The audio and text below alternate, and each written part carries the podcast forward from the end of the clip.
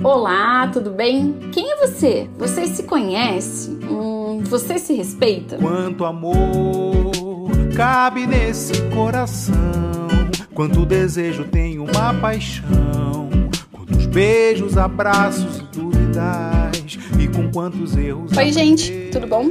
Aqui quem fala é Fernanda Bonato, sou psicóloga e idealizadora do Prazer em Saber, sou sexóloga, apaixonada por essa área da sexualidade humana, idealizadora do Prazer em Saber. E hoje eu vou continuar o bate-papo sobre as consequências da pandemia para a vida sexual. Te faz suspirar, o que te faz gargalhar. Há duas semanas eu comecei a gravar o primeiro podcast falando sobre isso. Tinha dito para vocês que ia continuar falando na semana seguinte, mas a correria do dia a dia fez com que eu não desse conta, então tô voltando aqui depois de 15 dias para continuar esse bate-papo, porque eu achei super interessante pensar sobre quais foram as consequências que a pandemia trouxe para a vida sexual das pessoas. Falei para vocês no podcast da semana retrasada sobre as primeiras mudanças nas práticas sexuais que existiram, assim como o que fez com que as pessoas aumentassem ou diminuíssem a frequência sexual, e por fim sobre o aumento do uso de aplicativos de relacionamento nesse período de pandemia. E hoje eu vou estar falando, na verdade, sobre o amor em tempos de pandemia. Então, o que, que a gente sabe sobre isso? Né? Então, existiam estudos anteriores à pandemia que mostraram que a depressão clínica ela é frequentemente associada a uma redução no interesse sexual e na resposta sexual. E essa situação ela está mais acentuada em mulheres do que em homens, né? Então, um estudo conduzido por Coach e outros pesquisadores em 2020 e que foi publicada na Nature tinha como objetivo saber como o amor estava sendo vivido em tempos de pandemia, pensando que esse isolamento poderia interferir na sexualidade. Então, utilizando o Facebook o Instagram, esses pesquisadores eles fizeram um formulário via Google Forms e entrevistaram mais de 1.515 pessoas italianas, né? Eu achei super interessante porque se a gente for lembrar, né, a Itália foi teve um boom da pandemia. Eu acho que quando a gente ainda estava em isolamento, mas não estavam tendo tantas mortes, a gente acompanhava esses internamentos e mortes de pessoas italianas, né? E os dados que foram alcançados por meio desse formulário do Google mostra que 40% 12 das entrevistados e entrevistadas relataram um aumento do desejo sexual durante a quarentena. Só que olha que interessante, eu tive 40% de aumento, mas em contrapartida, a satisfação sexual diminuiu significativamente durante a quarentena, né? Com mais da metade dos entrevistados e entrevistadas descrevendo uma ausência completa de satisfação sexual. Então, assim, eu tenho mais desejo, mas eu não tô conseguindo me satisfazer, o que faz pensar em qual foi a qualidade das relações sexuais estabelecidas.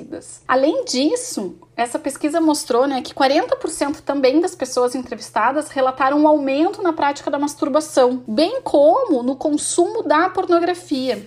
E é interessante a gente entender que tem várias pesquisas que mostram que se ah, quanto mais pornografia eu assisto, é, eu tenho uma tendência de diminuição da satisfação sexual. E isso está relacionado especificamente com a pornografia e que tipo de pornografia a gente tem no mercado, né? Porque muitas vezes a pornografia, ela ela traz uma satisfação no momento que eu tô assistindo, mas que não encontra correspondência na vida real. Então eu achei incrível esse, essa pesquisa e acho que é por isso que ela foi, inclusive, publicada na Nature, que é uma revista científica super importante, porque ela realmente mostra, né, o aumento do desejo sexual e da masturbação durante a quarentena mas uma diminuição na satisfação sexual e que isso pode estar relacionado não só à privação da pandemia, mas também ao consumo da pornografia. E em relação ao consumo da pornografia, teve um artigo que foi publicado também em 2020 no International Journal of Impotence Research, que é né, uh, o impacto da Covid-21 uh, nos hábitos pornográficos, né? E uma análise mundial a partir do Google Trends. Então, esse estudo, o objetivo dele era explorar o padrão de interesse em pornografia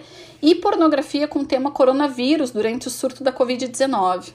Então, a partir do Google Trends, eles tentaram analisar quais eram as palavras mais utilizadas nos principais sites pornográficos, como por exemplo porn ou então Pornhub ou Xvideos, né? Então, o estudo ele analisou o consumo da pornografia em seis países e diferentes recomendações de auto-isolamento da Covid-19, incluindo a China, que foi onde começou, Itália, e Espanha, que foi que a gente teve números muito altos, né, uh, de internamentos pela Covid. França, que também teve altos índices. A Suécia, que foi a que é, não aplicou medidas tão drásticas de auto-isolamento, e os Estados Unidos. Então, a análise dessas palavras por meio do Google Trends foi feita dos dias 19 de janeiro a 25 de maio de 2020, com palavras-chave incluindo pornografia e Covid, Covid e sexo, coronavírus e sexo, exibicionismo, zoofilia, necrofilia, urofilia e coprofilia. E o que os resultados mostram é que em sites como Pornhub Porn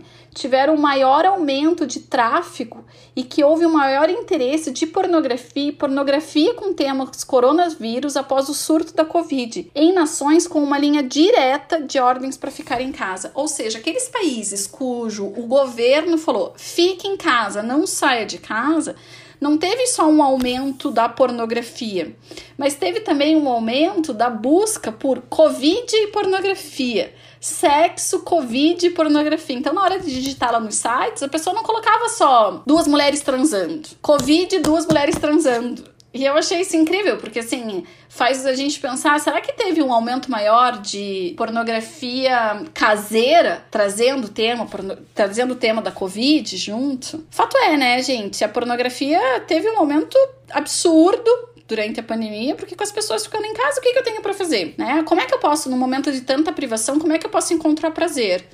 E as consequências disso eu acho que a gente vai ter daqui para frente, porque já existe um número muito alto de pessoas que têm o vício na pornografia, né? Quem trabalha com sexualidade com certeza já recebeu no consultório pessoas que têm essa dificuldade.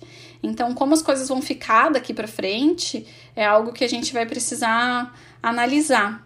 Até porque muitas vezes as pessoas se queixam de ver algo na pornografia e não encontrar este mesmo algo na vida real. Por exemplo, você vê lá pessoas com corpo perfeito, né? Super magras, com, com seios super grandes, mas na vida real o corpo é totalmente diferente. Você vê um homem que consegue ficar uh, no controle da sua ereção e da sua ejaculação por 30 minutos, quando na vida real é bem diferente disso. Então eu acho que esses dados aí eles mostram qual foi a realidade vivida, mas também trazem, né, pelo menos a questão do quais vão ser as consequências pós vida COVID uh, para as relações sexuais e para a própria forma de se relacionar com a sexualidade por meio das questões da pornografia. Vou trazer para vocês, vou colocar assim, daqui duas semanas, um pouco mais de informações sobre quais as consequências da pandemia, vida sexual, tentando falar um pouquinho sobre questões LGBTI, mas como é que o que, que a gente tem de dados e sobre violência também nesses tempos em que as pessoas precisaram ficar em casa. Um beijo, até semana que vem que te agita, o que te grita, o que te aperta o peito, o que te faz suspirar, o que te faz gargalhar. Onde você está, de onde você vem, para onde você vai. Eu sou a Fernanda. Prazer em saber de você.